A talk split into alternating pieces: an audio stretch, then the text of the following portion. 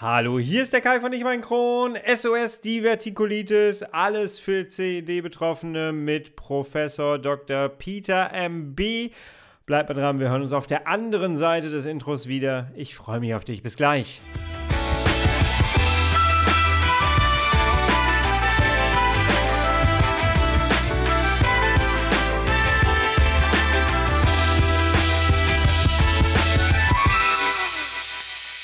Herzlich willkommen zu einer weiteren Ausgabe von Ich und mein Kron, dein Kronpott.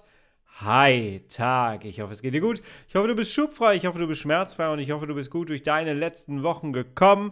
Heute steigen wir ein in eine Aufzeichnung, die es wirklich in sich hat und ich bin so froh, dass es wieder weitergeht. Aber bevor wir jetzt äh, zu dem eigentlichen Thema kommen, möchte ich ganz kurz dich fragen, ob du meinen YouTube-Kanal eigentlich schon kennst. Wenn nicht, schau da gerne mal vorbei. Ich heiße auf YouTube Ich und mein Kron. Dort nehme ich dich immer mal wieder mit hinter die Kulissen von diesem Podcast hier. Du siehst dann zum Beispiel auch meinen Bröckchen-Vlog, wo ich dann im Content-Part immer wieder Coaching-Sachen mit dir teile. Es lohnt sich also dort mal vorbeizugucken. Schau da gern vorbei, abonniere kostenlos.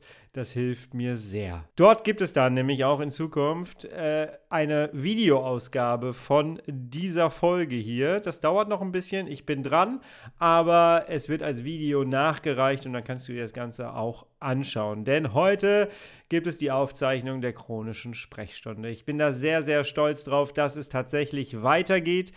In der Vergangenheit wurde ich immer wieder gefragt, wo seid ihr eigentlich abgeblieben? Warum gibt es euch nicht mehr? Das Format, die chronische Sprechstunde war so toll.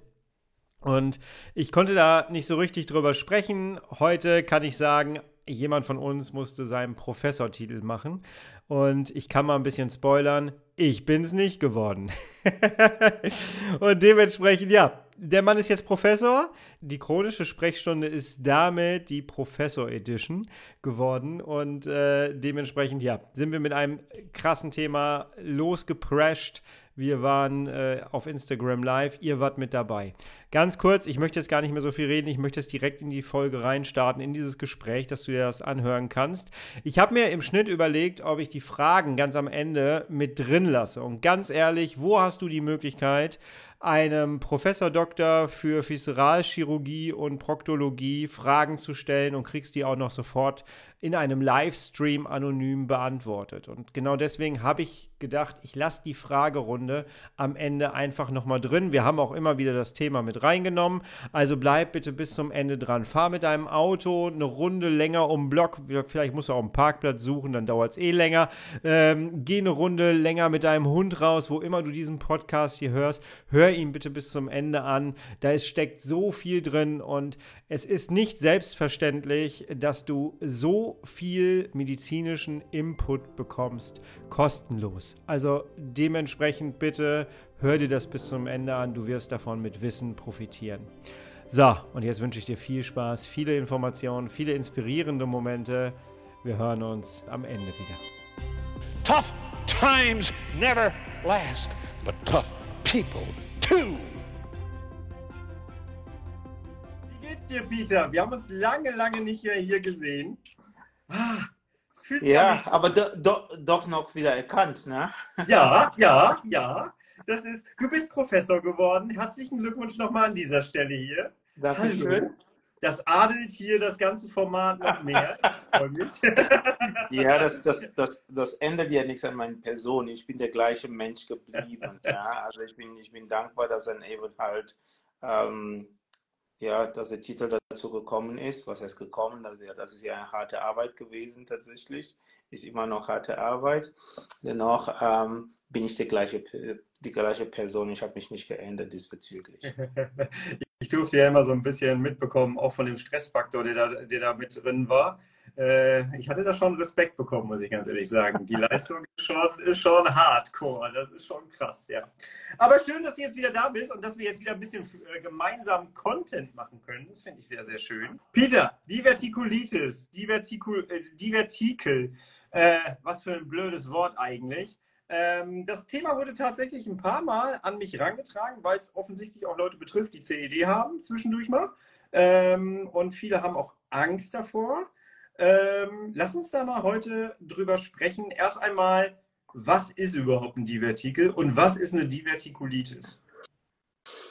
Ja, ähm, gute Frage. Was ist denn ein Divertikel? Ein Divertikel ist einfach so eine Art Ausbuchtung in, in, im Darm, ja.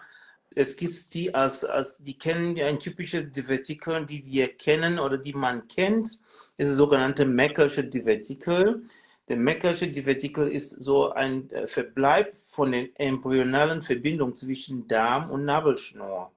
Ja, das heißt, manchmal wird das nicht komplett zurückgebildet, dass in ein Überhängsel da ähm, ähm, bestehen bleibt. Und interessanterweise ist es ja so, in circa 7% der Fälle, wo man mit Verdacht auf Blinddarmentzündung in die Klinik rein eingenommen wird, hat sich diese Merkel-Divertikel tatsächlich entzündet. Ja, weil das eben Richtung, das, das liegt fast im Bereich des terminalen Iliums.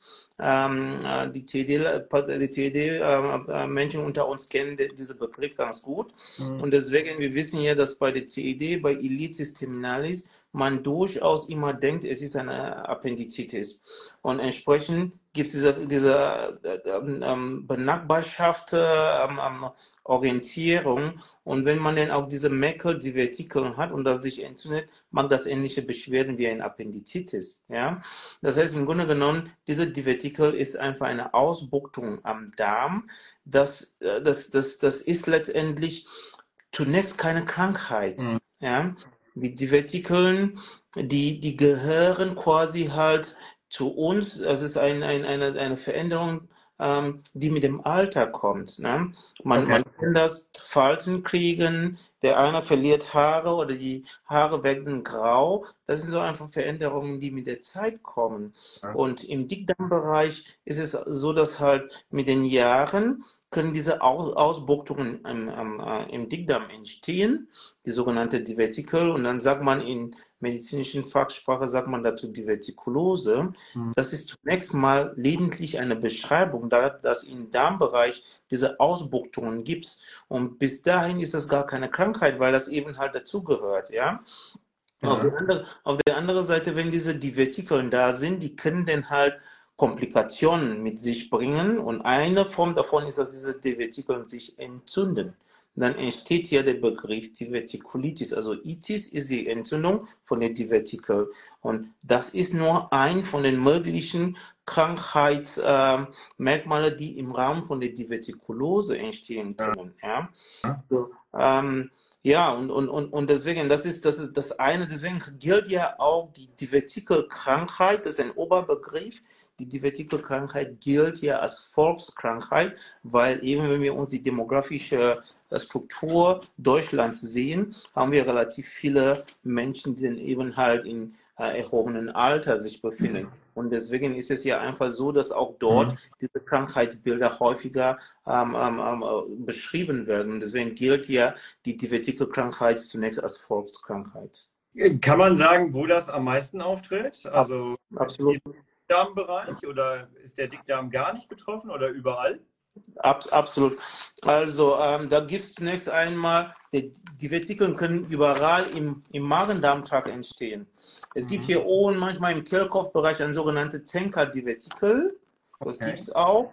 Dann gibt es im Bereich des Osophagus andere Divertikeln, die dann wirklich halt die ich dir nicht äh, äh, erwähnen möchte. Aber ganz kurz mal, ich zeige das kurz mal. Ich weiß nicht, ja. ob man das gut sieht. Das ist ja so halt ein Bild von dem Dickdarm, wie das ausschaut. Also in Europa ja. und in den USA befindet sich die meisten Divertikel im Bereich des Sigmas. Äh, Habe ich das richtig gezeigt? Genau, hier. Im Bereich des Krummdarms. Deswegen heißt das ja auch meistens Sigma-Divertikulitis. Ja, okay. wenn es, wenn es, äh, okay. äh, wenn es dahin kommt. Aber im Grunde genommen, man kann diese Divertikeln sowohl im Dünndarm als auch im Dickdarm finden. In Europa, wie gesagt, findet man das meistens im linken Kolon, also in, in den linken Dickdarm. Im asiatischen Raum ist aber lustig, man findet die Vetikel viel mehr im rechten Kolon, also auf der rechten Seite. Das, das muss man dann auch als Kliniker immer wirklich halt wissen, dass wenn ich einen asiatisch stammenden Patienten vor mir habe, der rechtzeitige Bauchschmerzen hat, dass es durchaus auch ein Divertikulitis bei diesen Menschen quasi sein kann. Ja, so und ähm, warum ist das in Europa vielmehr auf der linken Seite? Ganz einfach. Die, äh, die Divertikeln, die entstehen in sogenannte Hochdruckzonen. Und eine Hochdruckzone zum Beispiel ist genau da, wo der Dickdarm über das, in, in, in das in, in das Kleinbecken hineingeht. Ja, da, muss, da geht dann quasi über eine Knochenstruktur das sogenannte Promontorium und gerade dort wird dann eine Hochdruckzone ähm, ähm, ähm beschrieben. Nun, mhm. wie das, wie das entsteht, man kann sich mal vorstellen, dass wenn man einen Luftballon nimmt und pustet, je mehr Druck man da reinpustet, umso größer wird dieser Ballon letztendlich, ja. Und ja. ähnlich Ähnlich ist das hier in diese Hochdruckgebiete. Im Sigma zum Beispiel findet man die meisten Divertikeln, da weil eben halt diese Hochdruckgebiete da so sind. Ja.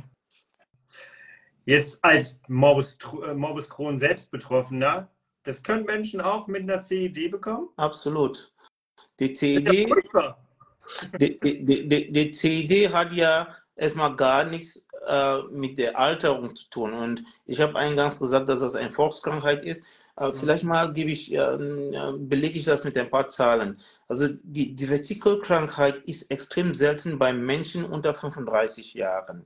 Ja, wenn man sich denn einen Querschnitt von 40-Jährigen so nehmen würde, hätte man circa 5%, äh, also in 5% der Fälle würde man schon die Vertikeln sehen. Wenn man die 50-Jährigen sich mal anschaut, lege man so bei 10, 15%. Die 60-Jährigen sind so bei äh, 20, 25 Prozent. Die 70-Jährigen sind so über, drei, äh, über 30 Prozent und die 80-Jährigen sind schon über 60 Prozent, die eben halt die Vertikeln haben. Das heißt denn auch, die natürliche, die natürliche Geschichte sieht auch vor, dass der TID-Patient, ja, auch wenn der im Alter kommt, durchaus die Vetikeln haben könnte. Bei Morbus Crohn ist eine Sache, die man vielleicht mal ganz, ganz klar von Colitis-Patienten trennen muss, weil wenn man ein Colitis, als Colitis-Patient kann man durchaus die Vetikeln haben, aber man leidet viel mehr unter seinen Colitis als unter den Vetikeln, weil in der Regel kommt diese TD ja halt schon im jungen Alter, das, das, das macht sich schon im jungen Alter bemerkbar. Dennoch gibt es diese Koinzidenz, dass ein TED-Patient durchaus ein Divertikulitis haben kann. Meine Güte. Und das möchte man gar nicht aktiv spüren. Also wenn ich allein schon die Schmerzen eines Schubs habe und dann noch so etwas habe, ist es wahrscheinlich auch sehr gefährlich. Und da kommen wir, glaube ich, schon zu den Symptomen, die man an sich hat. Welche Symptome habe ich? Also wie erkenne ich, dass, ich, dass da jetzt was ist? Also es wird ja wehtun wahrscheinlich. Ähm, das ist ja, wie die fünf Finger nicht gleich lang sind, ist immer so unterschiedlich von Fall zu Fall. Zunächst einmal ist der Bauchschmerz ja eben halt als führendes Symptom. Die mhm. Schmerzen mhm. sind meistens halt bei, bei, bei Menschen aus, aus Europa und aus, aus Nordamerika sind die Schmerzen zunächst mal im linken Unterbauch lokalisiert. Das heißt, genau gegenüber, wo die Blinddarmentzündung quasi, wo die Beschwerden bei der Blinddarmentzündung lokalisiert wären. Mhm. Das sind die Leute, die wirklich eine akute Entzündung haben. Denn der Darm selbst hat ja, der Darm hat keine Schmerzempfindlichkeit. Mhm. Ja, das heißt, die Schmerzempfindlichkeit kommt dadurch, dass halt die Entzündung das, ähm, Reiz, äh, beziehungsweise die Entzündung ähm, den Bauchfeld reizt, also das Peritonium reizt und dann entstehen die Schmerzen. Ja, mhm. und, und das, das, deswegen ist es, ist wichtig, das ist, das ist das ganz Wichtige bei den akuten Divertikulitis. Dann gibt es andere Formen. Also man hat der Kliniker für, für vor allem bei, bei, für junge Kollegen, die dann letztendlich im Krankenhäuser sitzen oder in der Praxis sitzen, gibt so einiges an, an Leitlinien, mit, mit, denen man dann tatsächlich halt versucht, eine einheitliche Einteilung und Be Beurteilung von diesen ganzen Krankheitsbildern ähm, ähm, ähm, ähm sich auseinandergesetzt hat. Und für die Divertikulitis, es gibt ja seit 2000, es gibt erstmal ca. 13 verschiedene äh, äh, Klassifikationen davon. Mhm. Ja, die aktuelle Klassifikation sieht vier, vier Gruppen vor. Die erste Gruppe ist ja Stadium 0. Das sind Patienten, die nur diese Divertikel, diese Ausbuchtungen haben, ohne irgendwelche Symptomen. Dann gibt es ja die Stadium 1 äh, Menschen, das sind die, die eine akute Entzündung haben, ohne Komplikation. Und dann gibt es mhm. Stadium 2, da sind Leute mit akuter Entzündung mit Komplikation.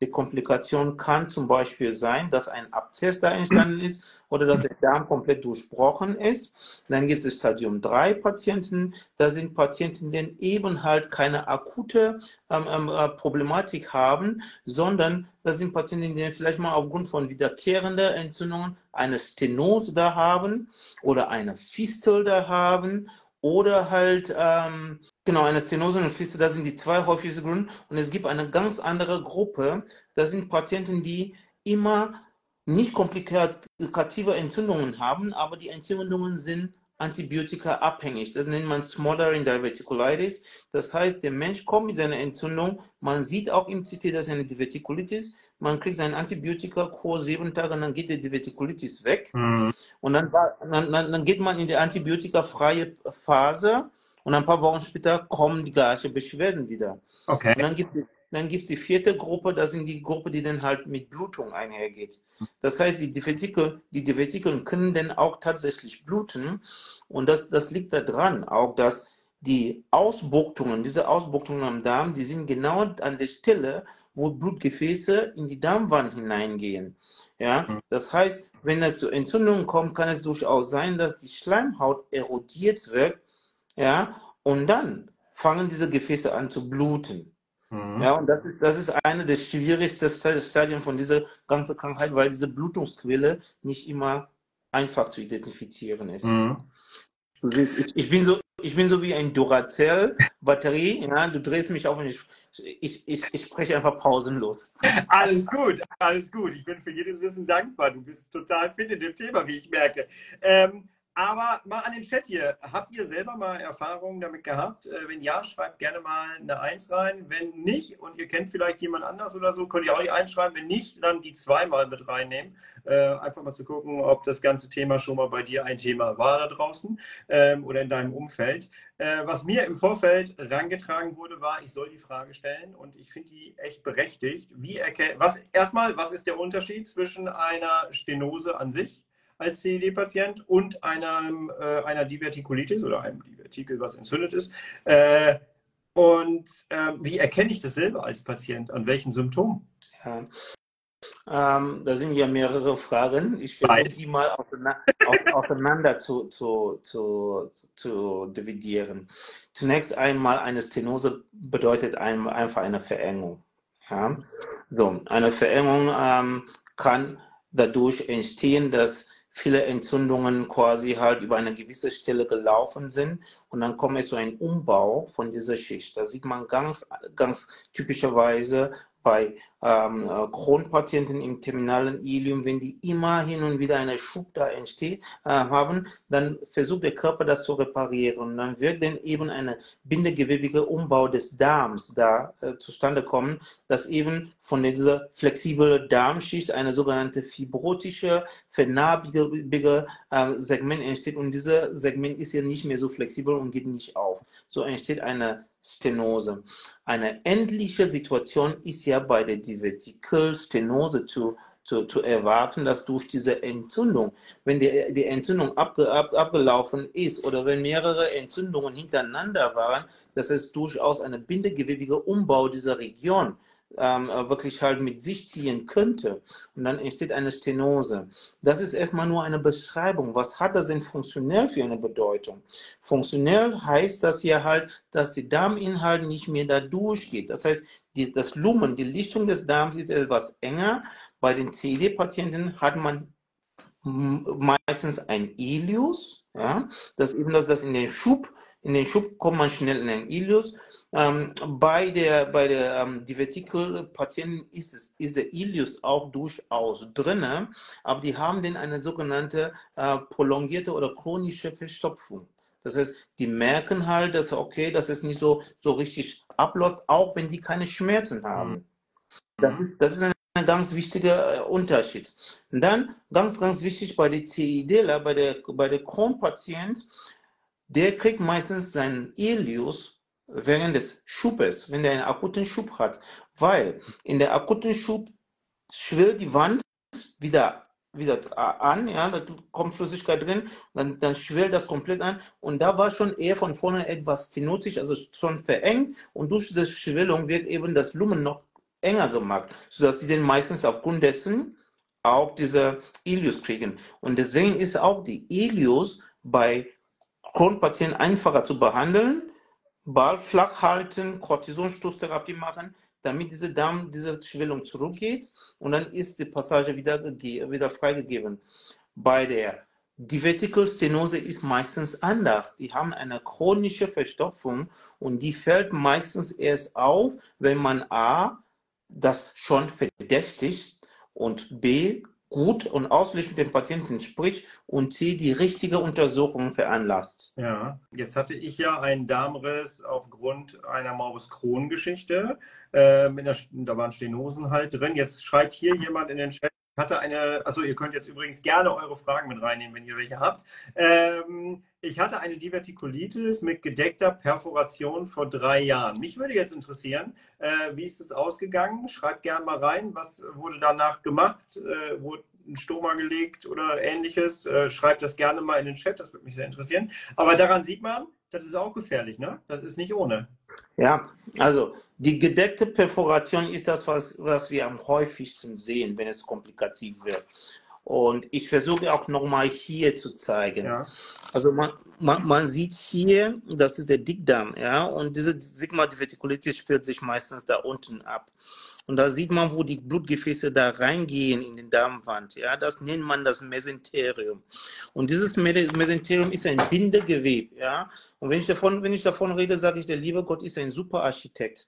Mhm. Und die meisten Perforationen, die perforieren in dieses Bindegewebe hinein, sodass es nicht frei ist. Erst wenn es, wenn es eine freie Perforation ist, gibt es keine Chance, dann müssen wir sofort operieren. Ja. Dann ist es eine Notfalloperation. Wenn es aber keine freie Perforation ist, dann ist es eine gedeckte Perforation, weil eben die Perforation in dieses Bindegewebe da reingegangen ist und dieses Bindegewebe das Loch quasi abdichtet. Wenn ja. das eine kleine Perforation ist, unter zwei Zentimeter, braucht man nicht zu operieren. Dann kriegt man Antibiotika, Nahrungsmittelkarenz, und dann wartet man das ab. Und dann? Ja. Die ja. Passion ist doch Riss, oder nicht? Naja, das, der Körper kann so viel von allein heilen. Man man, ja, man hilft dem Körper dabei, das zu heilen. So, das ist ja die, perforierte, die gedeckt perforierte Situation. Wenn das eine, eine einfache gedeckte Perforation, dann muss man diesen Fall nicht operieren. Okay. Wenn das aber eine komplikative gedeckte Perforation, wo die Perforation ziemlich groß ist, 15, 5 cm große Abzesshöhle, die muss man, also die muss man zunächst einmal trainieren. Man kann mit Antibiotika probieren, meistens geht das nicht gut. Dann macht man ein CT oder eine sonografisch gesteuerte Drainage und gewinnt Zeit. Okay. Das ist der Fall, wo man den nach circa sechs bis acht Wochen doch jetzt operiert, weil das, äh, das, äh, das Langzeitergebnis ist äh, viel zu schlecht, wenn man eben nicht operiert. Deswegen muss man immer sagen, Perforation ist nicht gleich Perforation. Mhm. Ja, no, nochmal zusammengefasst gibt es drei Möglichkeiten der Perforation bei der Divertikel-Krankheit oder bei der Divertikulitis. Es gibt die gedeckte Perforation, ja, mit oder ohne Abzess. Wenn das eine kleine Perforation ist, ist das nicht so schlimm. Da heilt der Körper meistens das von allein. Er braucht ein bisschen Unterstützung, Nahrungsmittel, Verreins und Antibiotika. Es gibt die gedeckte Perforation mit Abzess, mit großer Abzess, wenn das Richtung über drei, drei bis fünf Zentimeter groß ist, und dann soll man das trainieren und dann zweizeitig operieren. Es gibt der, der große GAU, das ist die freie Perforation wo der Mensch richtig krank wird, weil der komplette Darminhalt, der Stuhl geht in den Bauch hinein. Das ist schon eine sehr, sehr schwere ähm, ähm Situation. Da muss man den auch notfalls um 2 Uhr morgens operieren. Ähm, es gibt noch den gedeckten, das ist dann was.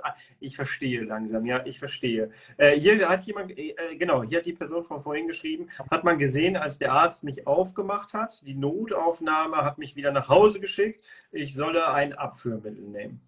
Das war jetzt nochmal so zum Nachreichen quasi. Ich habe von dir im Hinterkopf, dass du mal, ich habe mal irgendwann von dir gelernt, dass wenn man im höheren Alter ist, lässt die CED ganz gerne auch mal nach und man hat sie nicht mehr so. Ich hoffe, das ist richtig, dass ich das so im Hinterkopf habe. Das hat mich immer aufgebaut. Ja, das, das, müssen wir, das, das, das müssen wir anders ausdrucken. Ja. Es ist, es kommt, es ist von Fall zu Fall unterschiedlich. Und das hat, diese Aussage habe ich nicht als allgemeingültige Aussage getroffen. Ich, ich glaube, wir, wir haben damals diskutiert, bei, bei, bei, bei Morbus Crohn, ob man den operiert oder man nicht operieren soll. Dann habe ich gesagt, dass halt, wenn man zum richtigen Zeitpunkt operiert, kann es sein, dass diese Krankheit einfach über Jahrzehnte lang oder mehrere Jahrzehnte lang einfach stumpf bleibt. Mhm. Das muss man einfach so sagen. Das ist die klinische Erfahrung und das zeigt letztendlich die aktuelle wissenschaftliche Erkenntnisse auch. Aber mit dem höheren Alter, das habe ich jetzt hier gelernt, kann man eine Divertikulitis bekommen. Es hört nicht auf. Ja, was heißt, es hört nicht auf? Das Leben, mein Lieber, ist ein Risiko. Und wenn Ja, das Leben, Leben kein Risiko wäre, dann wäre das Leben ja auch nicht lebenswert. Aber bei CED wissen wir ja, dass äh, der eigene Lebensstil auch so ein bisschen äh, mit da drauf schlägt. Wie ist das bei der Divertikulitis? Wenn ich jetzt Stress im Job habe, kann ich, ist dann die Gefahr höher, dass ich das habe? Ja, also ich glaube halt, ähm, ja, Lebensstil ist ein ri- riesiges Thema. Ja, ja. Ja, Ähm, ähm, ist ein riesiges Thema. Und man fragt sich ja, warum das ein, warum die CED eine Krankheit ist, die viel mehr in den industrialisierten Ländern quasi so, so, so relevant ist. In unterentwickelten Ländern findet man das ja kaum. Es, Mhm. es heißt ja nicht, dass es nicht da gibt, aber es ist deutlich weniger. Und äh, man hat denn die Ernährung als eine relevante, als ein relevantes Risiko, äh, Risiko quasi herauskristallisiert von ein paar Studien, die schon 1960 äh, aus einer englischen Forscher, Forschergruppe ge gemacht wurden. Und die haben sich gefragt, warum haben Afrikaner aus subsaharischer Afrika kaum die Vetikeln, wohingegen Europäer haben das. Und haben den Stuhl angeschaut. Ja? Sie haben dann wirklich halt geguckt, was isst man denn in subsaharischer Afrika? Das Essen ist sehr faserreich. Die essen relativ viel Gemüse. Mhm. Es gibt kaum ein Gericht da ohne Gemüse. Wohingegen, was isst man in Europa? Kartoffel, Reis, ja, dann Pommes dazu noch, ja. Das heißt, man, man, man, man hat sich das angeschaut und hat gesehen, ja, wenn der, wenn das Essen äh, oder wenn die Nahrungsmittel faserreich ist und gemüselastig ist, passiert Folgendes. Da bleibt viel Flüssigkeit im Stuhl enthalten Ja. und der Stuhl ist gebundelter. Der, der Stuhl ist nicht zerbrechlicher. Und deswegen ist die Passage besser. Das heißt, bei den Afrikanern war die Passage sowohl schneller und der Stuhl, das, das, das Gewicht des Stuhls war auch höher als bei den Europäern. Vielleicht dazu möchte ich kurz mal, kurz mal was aufzeichnen. Das, das, das hilft das vielleicht mal ein bisschen besser zu verstehen. Sieht man das? Ja. Das ist der Darm und das ist so ein Divertikel, richtig? Ja. So, und der Darm ist ja immer voller Bakterien. Der, der Dickdarm ist ja voller Bakterien. So, und wenn der Stuhl gebundelt ist, wie bei den Afrikanern zum Beispiel in dieser Studie, ist es so, dass keine Fragmente gibt, die da reingehen. Mhm. Okay? Wenn der Stuhl aber wenig Fasern erhält und das ist so brüchig, dann ist es sehr wahrscheinlich, dass Stuhlpartikeln da reingehen. Ja. So, und wenn man das weiß, dann mache ich eine zweite Zeichnung dazu. So mache ich das quasi auch in, in meiner Vorlesung. Dann mache ich das so. Ja. Instagram-Vorlesung. Ja. Auch nicht schlecht. Einmal A, B. Das nennt man Enghals oder Narrow Neck Diver- Divertical und das ist Bright Neck, äh, White Neck Divertical. Ja. Es ist ja klar, dass das, was da reingeht, wieder einfach rauskommt. Ja. Wenn was aber da reingeht, ist es schwierig, dass, raus, dass es rauskommt. Okay. Und wenn der Stuhl in diesem Fall nicht gebunden ist und ständig Partikeln da reingehen, ne, Ja. dann bleiben die Partikeln da liegen, da sind Bakterien drinne. Und wenn diese ganze Stuhlmasse nicht mit dem, mit der, ja, wirklich, äh, mit der, mit der Defekation, also wenn, wenn man, wenn das da hängen bleibt, dann überwischt, kommt es zu einer bakteriellen Überwischerung hier, was die Entzündungen immer auslösen. Das, das, ist, das, ist, das ist das Problem mit den Narrow Neck Diver- Diverticle. Und wenn man das weiß, das ist einer der Gründe, weshalb echt ja schon seit wahrscheinlich 30 Jahren diese Kampagne gibt. Wenn man einmal die Vertikelkrankheit hat, sa- dann kommen die, die Ernährungsberater immer dazu, sie müssen den faserreich essen, Finger weg von Körner und solche Sachen. Ja, Mhm. das, das ist die halbe Wahrheit. Die primäre Prophylaxe, die primäre Prophylaxe erzielt darauf, eine Krankheit überhaupt nicht entstehen zu lassen. Mhm. Und das geht über Nahrungsmittel, äh, also über Ernährung ziemlich gut bei der Divertikelkrankheit. Aber wenn Ja, und habe, wenn ich jetzt die Zeichnung sehe, die du gemacht hast, dann muss ich mit Antibiotikum rein, damit das äh, aufgeholt wird, ja? ja, wenn du die Entzündung hast, ja. Ja, genau. De, deine, deine Frage war, was macht die Ernährung? Mhm. Ja, die Ernährung macht extrem viel aus. Ja. Die mag, die mag extrem, extrem viel aus. Und vielleicht mal noch ein Punkt dazu. Man sieht ja, dass halt afrikanische Familien in der zweiten, dritte Generation hier in den Westen, in den in industrialisierten Ländern, auf einmal die Vetikeln auch entwickeln. Mhm. Das heißt, es ist keine genetische Sache, sondern es ist epigenetisch. Das hängt damit zusammen, was wir essen. Und das ist extrem wichtig. Spannend, super spannend. Das heißt, äh, Ursprungsfrage war, kann Stress auch mit dazu beitragen? Im Stress ernähre ich mich schlechter. Äh, und somit hängt es dann wahrscheinlich wieder zusammen. Aber der Stress an sich, kann der auch dazu beitragen?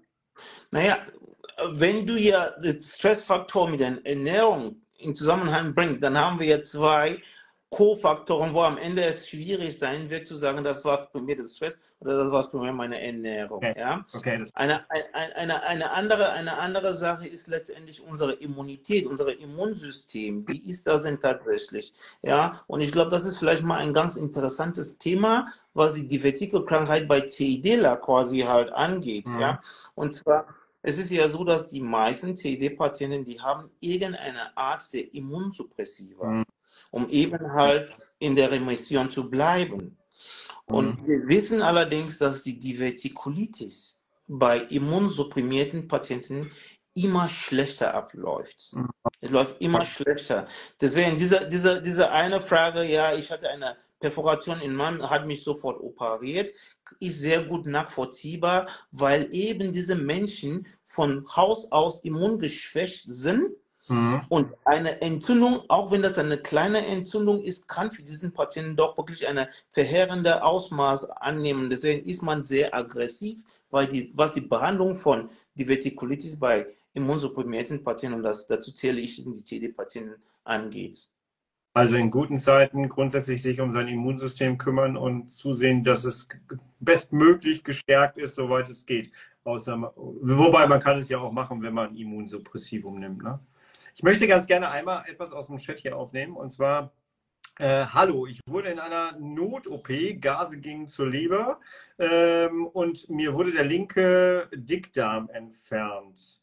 Äh, ich hätte eine Frage. Meine Bauchwunde ging auf und ein kleines Stück, ein Zentimeter, heilt nicht und äh, fördert viel Wundflüssigkeit. OP vor zwei Monaten. Könnten Sie mir helfen? Drainage, Douglas-Raum, was ist das? Äh, kommt erst Dienstag raus. Kann es auch daran liegen? Ist ein bisschen anderes Thema, aber damit öffnen wir das Ganze jetzt einfach. Wenn ihr Fragen habt, haut rein. Ja, also das ist, das ist eine Frage, die denn wirklich halt, äh, wo ich den extrem vorsichtig mit der Beantwortung ja, wirklich von dieser Frage ist, weil man muss einfach sagen, ähm, ähm, man, ich bin nicht in der, in der Situation, ich kenne die klinische Situation nicht, aber das, die, der erste Hinweis, freie Luft unter der Leber heißt freie Perforation. Das Mhm. ist da, wo wirklich halt jede Sekunde zählt, Notfalloperation. Mhm. Ja? Ähm, dass wir nach, nach einiger Operation, also es gibt viele Leute, es gibt viele Wege, das zu machen. Es gibt Leute, die direkt bei dieser Operation eine sogenannte Hartmann-Situation machen, wo der Dickdarm als Stoma ausgeleitet wird. Es gibt Leute, die dann halt eine Anastomose machen und eine Iliostoma davor schaltet. Das machen die meisten Menschen. Und es gibt manche Menschen, dazu zähle ich ab und zu mal, der tatsächlich, wenn, der, wenn ich sehe, dass ich den Bauch sauber kriege, dass ich direkt auch eine Anastomose mache. Ja? So, äh, wenn nach zwei Monaten eine Drainage noch im Douglas-Raum ist, dann würde ich nochmal mit meinem Chirurgen besprechen. Er hat bestimmt einen Plan. Kannst du noch mal sagen, was der Douglas-Raum ist? Der Douglas-Raum ist im Grunde genommen der tiefste Punkt in den Frauenbecken. Aha. Okay. Noch nie gehört. Okay, ja. Ja, ich soll ja auch lernen hier, ne? Wenn du, wenn, du das, wenn du das wusstest, dann musste ich mit dir ja meinen Job austauschen. Nee, nee, du siehst das Ganze und riechst das Ganze immer. Das möchte ich nicht. Ich schlafe dann lieber immer da. Äh, eine Frage hatte ich noch und zwar, äh, ich habe selber äh, damals in einem Schub äh, dann auch noch wegen was anderem Antibiotikum nehmen müssen und ich weiß, dass ich zum Beispiel nicht wirklich cool damals reagiert habe auf Antibiotikum. Damals war ich aber auch noch sehr geschwächt und so. Wie komme ich mit den Nebenwirkungen klar? Kann nicht sein, dass wenn ich mit, den, mit dem Antibiotikum behandelt werde, ich dann quasi immer Ping-Pong spiele mit meiner CID? Weißt du, was ich meine? Ja, ähm, sehr interessante Sache. Ähm, vor allem, wenn wir wirklich halt mit CD und Dysbiosis, ja, wirklich halt in Einklang bringen und sagen, okay, wir wollen unser, unser Mikrobiom konditionieren, aufbessern, dann kommen Antibiotika dran und machen alles wieder kaputt. Ja. Kann ich total, kann ich total verstehen, ja. Ähm, die Entscheidung ist nie einfach, aber wichtig ist, dass man immer Prioritäten setzt. Man Mhm. soll das behandeln, was am gefährlichsten ist. Und in de, an dem Moment, wo ein Mensch, auch ein CD-Patient, eine schwerwiegende Divertikelkrankheit hat, hängt seine Prognose primär von der Divertikelkrankheit ab und nicht von seinem CID. Mhm. Und deswegen ist es, ist es wichtig, diese Divertikelkrankheit so zu behandeln, als wäre das gar kein CID-Patient. Ja. Vielleicht ist es so, ja, das so, so richtig Hit early, Hit hard. Zu der Antibiotika, zu, zu den Antibiotika, äh, beziehungsweise zu der Antibiotikatherapie. Es gibt, wenn man, wenn man diese Keime behandeln, muss man immer wissen, was möchte ich behandeln? Welche Keime befinden sich denn beim normalen Menschen im Dickdarm? Es gibt eine Gram-positive Seite, also eine Gram-negative, es gibt eine anaerobe Seite und eine aerobe Seite. Das heißt, man sucht immer eine Kombination von Antibiotikum, die eben dieses Keimspektrum komplett abdeckt. Mhm. Es gibt verschiedene Kombinationen. Ich glaube, ich kann meine Hand ins Feuer legen, dass wenn man zehn Krankenhäuser kont kontaktiert und fragt, was ist eure Standard, wird man zwölf verschiedene Optionen als Standard heraus haben. Das ist nicht verkehrt. Das eröffnet uns eine gewisse Spielraum. Das heißt, wenn bei dem einen Patient diese Kombination nicht funktioniert, vielleicht weil der Patient das nicht vertragen hat, dann hat man doch Abweichmöglichkeiten. Deswegen sehe ich das nicht so. Ich sehe das eher als ein Segen, wenn man dieses Wissen hat, dass man wirklich halt, man doch mehrere Wege findet, seinen Patienten zu helfen. Mhm. So sehe ich das. Sehr Ja, und, und, und am Ende ist es immer so, kein Arzt kann in, oh, in dem Gehirn gucken. So, ich, ich verordne die Sachen, ich mag die Medizin mit bestem Wissen und Gewissen und ich gehe davon aus und ich, ich, ich bin überzeugt, dass alle Ärzte da draußen das Gleiche machen. Mhm. Ja? Aber wir brauchen immer eine Rückmeldung vom Patienten, wie das funktioniert. Deswegen Ja. kommen wir zur Visite, deswegen sprechen wir mit den Patienten, deswegen gucken wir die Blutwerte und so weiter und so fort. Und mein Appell ist, wir, wir, wir wollen das ja mit informierten Patienten haben. Wenn wir, Ja. ja, wenn, wenn, wenn Ihr Arzt ein Antibiotika-Therapie verordnet und Sie haben ein Dosis, zwei Sie fühlen sich nicht gut, hey, verdammt doch mal, Sie müssen sagen, ich vertrage das nicht. Kann es sein, dass können wir was anderes, weil wenn das nicht verbalisiert wird, woher soll der Arzt wissen? Mhm. Ich gucke hier gerade auf den Chat. Äh, ich habe hier, ich drehe das mal eben um, weil die Reihenfolge besser ist, glaube ich. Hier schreibt jemand, das finde ich ganz cool, danke dafür. Äh, ist das Risiko für eine Divertikulitis bei Menschen ohne Dickdarm geringer, weil es überwiegend im Dickdarm auftritt? Das stimmt. Ähm, Ich man, ja, man findet, man findet Divertikel im Dünndarmbereich. Das, das stimmt schon. Und wenn der Dickdarm nicht da ist, das ist nur eins zu eins, dann kann der Mensch ja kein Sigma-Divertikulitis haben. Es heißt aber lange nicht, dass er kein Divertikel in den Dünndarm hat. Auf der anderen Seite, der Dünndarm ist an sich fast immer bakterienfrei. Das Mhm. heißt, die Problematiken, die mit Dünndarmdivertikeln entstehen, die sind ganz anders als die Problematik mit Divertikulitis oder im Dickdarmbereich. Super spannend. Ich habe im Vorfeld zwischendurch mal so Kommentare bekommen, äh, dass ich, ich schalte trotzdem mal ein in den Livestream, aber es betrifft mich ja gar nicht als CED-Patient. Ich lerne, stimmt nicht. stimmt einfach nicht. Äh, ich habe hier zwei Sachen, äh, warte mal, das ist hier von einer Person, genau. Habe einen Kolostoma seit Juni, hatte danach eine Entzündung am Hartmann-Stumpf, habe sehr viel Angst vor der Rückverlegung. Diese Angst kann ich ein bisschen nachvollziehen. Ähm, und dann schreibt die gleiche Person aber, sollte ich meinen Darm mit Probiotika aufbauen, hatte circa vier Wochen Antibiotika bekommen. Ähm, Mal die, die Frage und dann nehmen wir ein bisschen Angst, okay? okay. Ähm, nee, ich glaube, ja, wir machen die, die Frage, ich glaube, je mehr Wissen ein Mensch hat, wenn man den Mensch eine plausible Er- Erklärung für die Situation kennt, umso weniger Angst Ja. hat der Mensch. Danke. So. Und, und, und, und es ist, es ist ja so, der Darm muss man sich wie ein Schlauch vorstellen. Mhm. Ja?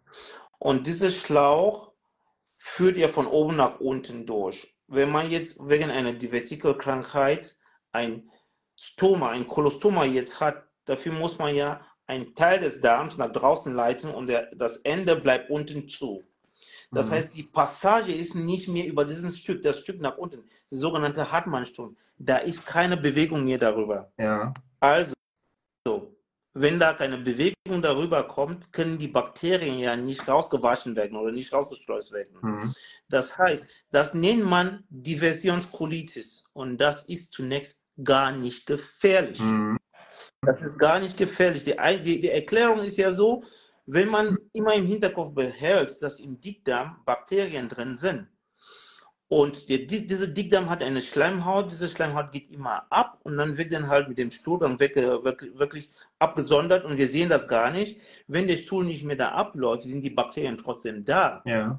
Die, lösen, die vermehren sich vor Ort und die lösen eine oberflächliche Entzündung der Schleimhaut. Mhm. Und das ist in der Regel nicht gefährlich.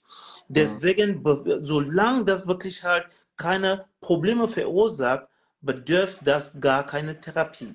Die Therapie wird von allein kommen, dass wenn man das Hartmannsturm weggenommen hat, also wenn man die Kontinuität wiederhergestellt hat, dann wird das Problem sich von allein lösen. Ja. Ja, das ist die eine Sache. Die andere Sache ist ja, dass die Hartmann-Operation zurückzunehmen. Ähm, viele Leute haben Angst davor. Ich habe Respekt davor. Ich habe keine Angst davor. Ich habe Respekt davor. Ähm, aber wenn man, wenn man das mit entsprechender Expertise und entsprechender Vor, äh, ähm, Vorsicht so wirklich macht und auch das mit dem Patienten gut kommuniziert und gemeinsam eine vernünftige Entscheidung trifft, dann ist das eine Sache, die man ganz gut machen kann. Und das kann man sogar ganz gut laparoskopisch Ja. machen.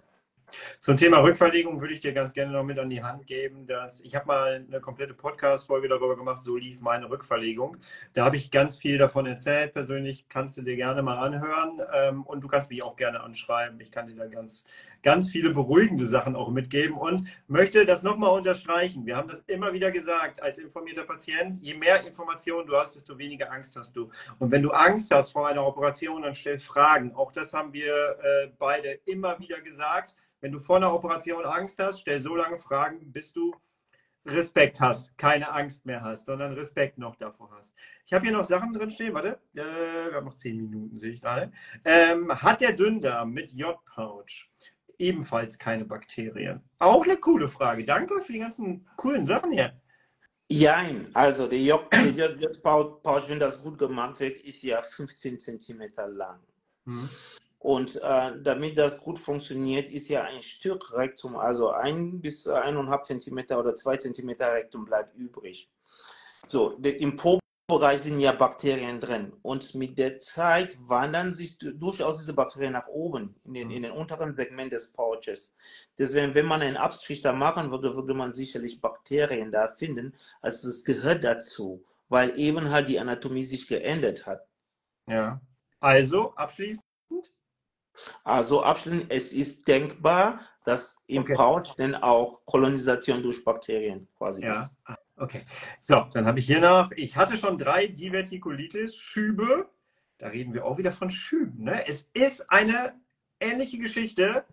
Ich hätte wirklich Respekt vor diesen Ping-Pong-Dingen. Äh, die Ärzte im Spital teilten mir mit, dass der erste Schub der gefährlichste Schub, beziehungsweise offene Perfo, was? Perforation. Perforation Perforation. sei. Ach so, okay, okay, ach so, okay, dann ist in diesem Wort noch ein, ja, okay, sei. Wie seht ihr das? Ich sehe das gar nicht. Ich gebe das an dich weiter. Ich kann es ja noch nicht mal lesen. Ja, es gibt, es gibt tatsächlich sehr spannende wissenschaftliche Beiträge dazu, dass der erste, der erste Schub immer der schlimmste Schub ist, weil eben halt der erste Schub entsteht, wenn die Darmwand so dick ist und durch die Entzündung und durch die Erholung wird die Darmwand etwas dicker und stabilisiert sich. Das ist die eine Erklärung dafür. Die andere Erklärung dafür ist, dass halt, dass dieser erste Schub ist für den Patienten ja gar nicht bekannt. Und der Patient hat subjektiv einfach so viel Angst vor diesen Schmerzen, was er nicht kennt. Wenn das beim zweiten Mal kommt, dann weiß man, wenn er beim dritten Mal kommt, dann weiß man auch. Ja? Ja. Ähm, es, es, es, ist, es ist insofern lustig, weil, weil einer meiner, meiner ehemaligen Chefs hat irgendwann mal, so um den 1900, glaube ich, 1998, hat er ähm, eine, eine Veröffentlichung dazu geschrieben, die da, damals dazu geführt hat, dass die Empfehlung war, nach dem zweiten Schub soll man sich operieren lassen. Mhm. Ja? Man ist weg aus dieser Empfehlung. Ja, man sagt, wir zählen nicht die Anzahl an Schuben, sondern wir gucken die Dynamik und was macht das mit dem Patienten. Mhm. Und das, das ist da, wo wir wirklich halt dieser Begriff uh, Smothering Diverticulitis mhm. oder auf Deutsch gesagt Antibiotika-abhängige Divertikulitis haben. Das heißt, das heißt dann letztendlich, wenn ich immer wenn immer kürzere Abstände zwischen den Schuben sind und ich immer Antibiotika nehmen sollte, dann spricht das nach drei Schuben ist die Wahrscheinlichkeit, dass weitere Schube kommen werden, mhm. doch schon gegeben. Und das wäre dann halt eine Situation, wo man dann halt sich mit dem Patienten hinsetzen würde und dann halt eben mit diesem Wissen mit dem Patienten kommuniziert, ob man nicht in einer schubfreien Intervall eine elektive Operation macht, um eben diese krankhafte Segment wegzunehmen. Ja. Du hast gerade etwas gesagt, das habe ich mir direkt aufgeschrieben hier, ähm, aber das finde ich ganz gut zum Fazit, ganz zum Schluss. Du hast gerade etwas gesagt, das kenne ich ja auch aus der, aus der CED und das sehe ich im Coaching immer wieder und das höre ich im Podcast von Gästen immer wieder. Den ersten Schub kriegt man nicht mit. Und bei CED, sind wir mal ganz ehrlich, kriegt man auch den zweiten, dritten, vierten Schub meistens nicht mit, weil man die ganze Zeit denkt, oh, irgendwie habe ich da was und, hm, und man legt sich hin, Wärmflasche und irgendwann ist wieder gut, aber die Abstände werden kürzer und alles wird irgendwie schlimmer. Ähm, jetzt mit diesen beiden Themen, CED und Divertikulitis. Lass uns doch mal sagen, ab wann geht man eigentlich zum Arzt? Ich bin jetzt total gespannt, was du sagst, weil ich glaube, ich kenne die Antwort schon. Aber ab wann geht man zum Arzt? Kai, es ist, das, ist eine, das, ist, das ist eine unfaire Frage. Wir kennen uns. Also, also je, je, jeder Mensch, jeder Mensch, der Arzt der Arzt kann niemals für einen Patienten entscheiden, wann der Patient zum Arzt geht. Mhm. Ja? An dem Moment, wo du die, für dich sagst, oh, ich fühle mich nicht gut, das ist eine Sache, das ist für mich bedrohlich. Ich, ich habe Symptome, die für mich bedrohlich sind. Dann spätestens dort musst du dir wirklich halt professionelle Hilfe suchen. Aus zwei Gründen. Es kann zeitkritisch sein. Mhm.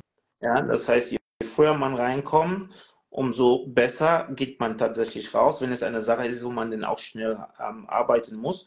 Und zweitens tust du dir damit auch selbst einen Gefallen, damit du am Ende nicht sagst, oh verdammt, wenn ich gestern doch gegangen wäre, vielleicht wäre das und das gewesen. Ja, und deswegen ist mein Rat, jeder Mensch kennt seinen Körper. An dem Moment, wo eine Sache so außerordentlich ist, wo man sagt, diese Schmerzen kenne ich so, das bedroht mich, dann ist wirklich, dann sind, sind die Groschen gefallen. Dann musst du dir wirklich halt professionelle Hilfe holen. Ja, und sich nicht abwimmeln lassen, und, sondern wirklich auch hingehen. Man geht ja da meistens tatsächlich in die Notaufnahme und nicht ja. zum Hausarzt. Ähm, weil man ja meistens, also ich auch immer früher erst dann geht, wenn es fast zu spät ist. Ähm, und dann auch wirklich darauf bestehen, okay, die Schmerzen müssen weg, das geht so nicht, das fühlt sich ungut an. Ähm, da sind wir uns einig, ne? Nicht abwimmeln lassen. Absolut. Und der Patient werden. Absolut, ja. Ähm, Im Körper los ist und wir haben hier einen ganzen Chat voller äh, CE-Dealer. Ich finde immer ganz wichtig, wenn CE-Dealer so ein bisschen ihr Umfeld auch ein bisschen, ob sie es hören wollen oder nicht, ein bisschen sensibilisieren für ihre Schmerzen und so, sodass wenn davon dann jemand, der da gar keine Ahnung von hat, äh, dann irgendwann mal sagt so, hey, ich merke das auch irgendwie, sollte ich da mal vielleicht zum Arzt gehen, haben wir schon was weitergetragen eigentlich, ne? Absolut. Absolut. Also äh, vielleicht mal noch kurz mal, es ist ja, es ist ja so, ähm, die, die Vertikalkrankheit, die führt dazu, das, das, das, das, äh, also die Menschen, die damit wirklich zu tun haben, die haben doch schon eine Beeinträchtigung der Lebensqualität. Warum sage ich das? Ich sage nicht, weil ich schrob bin und nicht gern operiere. Nochmal, ich habe ja betont, ich habe Respekt davor, vor jeder Operation, sei es eine Blinddarmentfernung. Ja, ich habe echt Respekt vor jeder Operation. Und ähm, ich finde es gut. Ich finde es gut. Ich weiß nicht, wie viel Blinddarmoperationen ich gemacht habe, aber vor jeder Blinddarmoperation bin ich so konzentriert, weil ich echt Respekt vor, vor meiner Aufgabe habe. Ja, ja. so. Und ähm, vor diesem Hintergrund muss ich jetzt allerdings halt sagen, warum es wichtig ist. Es es ist ja tatsächlich so, wir hatten ja vor ein paar Jahren immer gehört, ja, in Deutschland operiert man zu schnell und zu viel.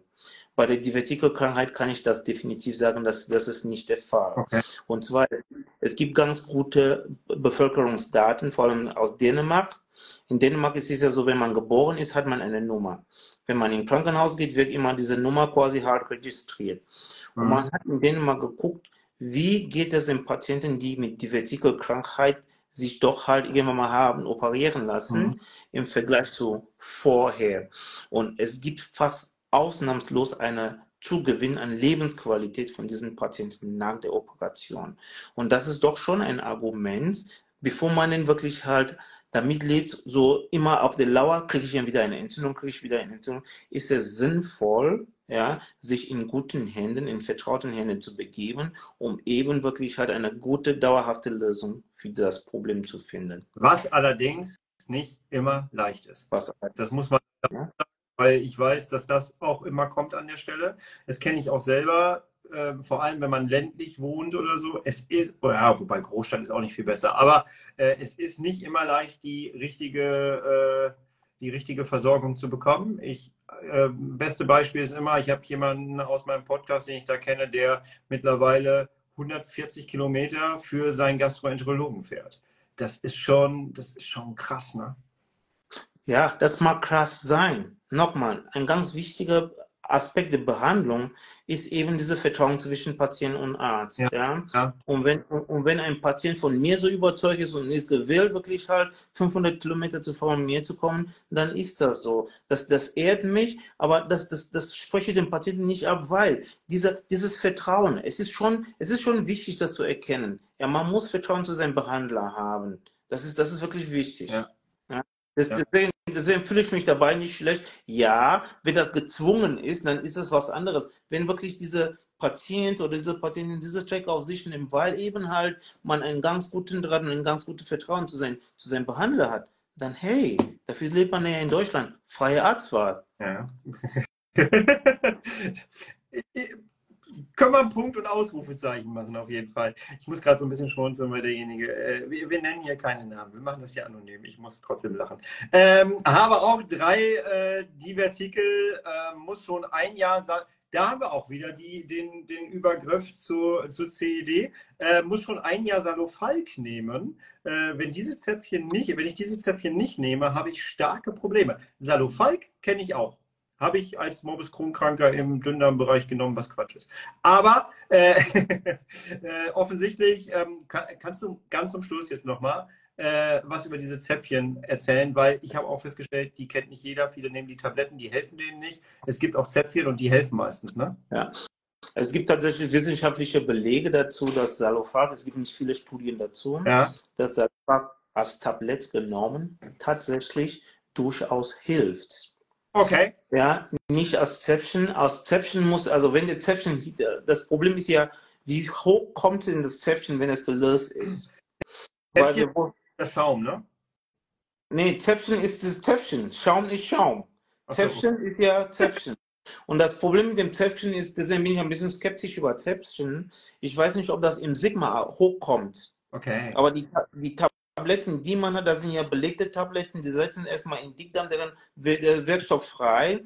Und es gibt tatsächlich sogar ich, manchmal mag ich das, wenn ich sehe, dass die Antibiotikatherapie allein nicht hilft, nehme ich Salofar dazu. Weil es eben diese wissenschaftlichen Daten dazu gibt. Es gibt nicht viele Studien dazu, aber es gibt einmal wirklich ein paar Daten, die man dann halt sagt, ja, Leute haben das untersucht und B, gibt es dazu dann halt meine persönliche Erfahrung, dass es doch halt für meine Patienten doch eine gewisse Add-on-Effekt hatte. Deswegen finde ich gut, dass man das macht. Auf der anderen Seite, es gibt keinen Grund, weshalb man das über die Behandlung der Schub hinaus zögert. Es gibt keine Daten dazu. Das heißt, ich mag das für eine Woche und gut ist. Okay. Und wertet es dann aus, ob es was bringt. Ja, in der Regel, ja, wenn, wenn man die Therapie anfängt, dann sieht man Hm. innerhalb der ersten drei, vier Tagen, ob die Therapie greift. Ah, okay. Guck mal, Arzt hat Zahlen genannt. Drei Tage, drei bis vier Tage. Okay. Peter, wir kommen zum Ende. Vielen, vielen herzlichen Dank. Ich habe sa sau viel gelernt. Ähm, ich hätte nicht gedacht, dass das so ähnlich miteinander ist und ich finde es auch ein bisschen bedrückend, dass CED und Divertikulitis doch gleichzeitig stattfinden können. Wir hoffen es einfach mal nicht. Äh, Ja, aber also, äh, also es, es, ist ja, es ist ja tatsächlich, ich glaube, ich bin einer der wenigen, der das, der das macht. Wenn ich, wenn ich einen Colitis-Patienten habe, der eine Divertikulitis hat mag ich eine Segmentresektion. Ich operiere den, ich nehme nicht den kompletten Kolon, sondern ich mag nur dieses Segment, weil erstaunlicherweise die, die Colitis ist meistens auch in diesem Segment. Ja. Und dann gewinnt man eine gewisse Lebensqualität, aber der Dickdarm ist noch drin. Ja? ja? also da muss man immer von Fall zu Fall umgehen, damit umgehen. Es kommt darauf an, wie viel Expertise man der, der, der, der, der Arzt hat, wie viel Erfahrung hat der und was weiß der denn halt über die anderen Baustellen. Das ist, das ist, das ist sehr, sehr wichtig. Ja, ich, habe, ich, ich lese hier gerade, vielen Dank für das informative Live. Herzlichen Dank geht zurück an euch, dass ihr erstens hier dabei seid und zweitens viele Fragen gestellt habt und eure selber Erfahrungen mit reingebracht habt.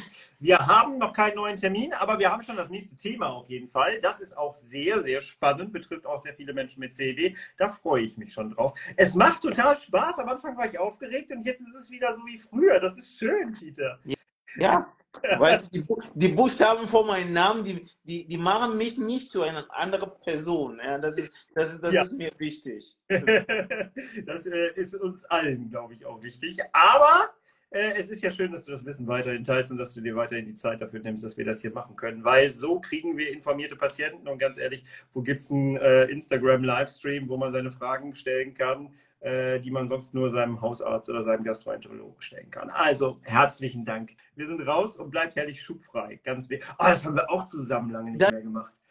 Stimmt, Kai. Ah, ja, gut, jetzt muss ich die Moderation übernehmen. Also, Kai, vielen Dank. Vielen Dank. Ich glaube, es war nicht einfach, diesen Termin dingfest zu machen. Ich bin da ein klein bisschen volatil gewesen. Also vielen, vielen Dank, dass du am Ball geblieben bist. Und wir werden auf jeden Fall einen neuen Termin für das nächste spannende Thema finden. Bis dahin, bleib mal schubfrei. Ja, ich hoffe, es hat dir gefallen. Ich hoffe, du hast fleißig mitgeschrieben. Ich hoffe, du hast die ein oder andere Inspiration gehabt. Vielleicht hast du das ein oder andere Schlagwort gehört und möchtest das gerne nochmal googeln. Tu das bitte. Und ja, ich kann schon sagen, wir werden mit einem weiteren Thema weitermachen. Das Thema ist auch schon festgelegt. Ich freue mich da sehr drauf, denn ich selber war von diesem äh, Thema betroffen. Und ich weiß, dass es viele da draußen gibt, die auch betroffen sind und waren. Und äh, dementsprechend gucken wir mal, dass wir da schöne Lösungen für dich und euch mit an die Hand kriegen. Jawohl. So, bleibt mir nur noch, dir zu sagen, ich wünsche dir ein ganz, ganz schönes Wochenende. Wenn du magst, schau gerne mal auf meiner Homepage vorbei, ich und mein Kron.de. Abonniere das kostenlose Schublöscher-Magazin. Das kriegst du dann per E-Mail nach Hause. Würde mich sehr freuen, wenn wir weiter in Verbindung kommen und bleiben. Hast du einen Kommentar, eine Geschichte, die du erzählen möchtest, die jetzt hier vielleicht auch zu dieser Folge passt, dann lass mich das gerne wissen. Schreib mich einfach an, wo immer du möchtest und ähm, wir kommen in Verbindung. Ich freue mich drauf. Bis wir uns das nächste Mal wieder hören. Bist, bleibst und wirst du bitte herrlich schubfrei, denn so lebt es sich am besten. Mach's gut, ich bin raus. Liebe Grüße, dein Kai.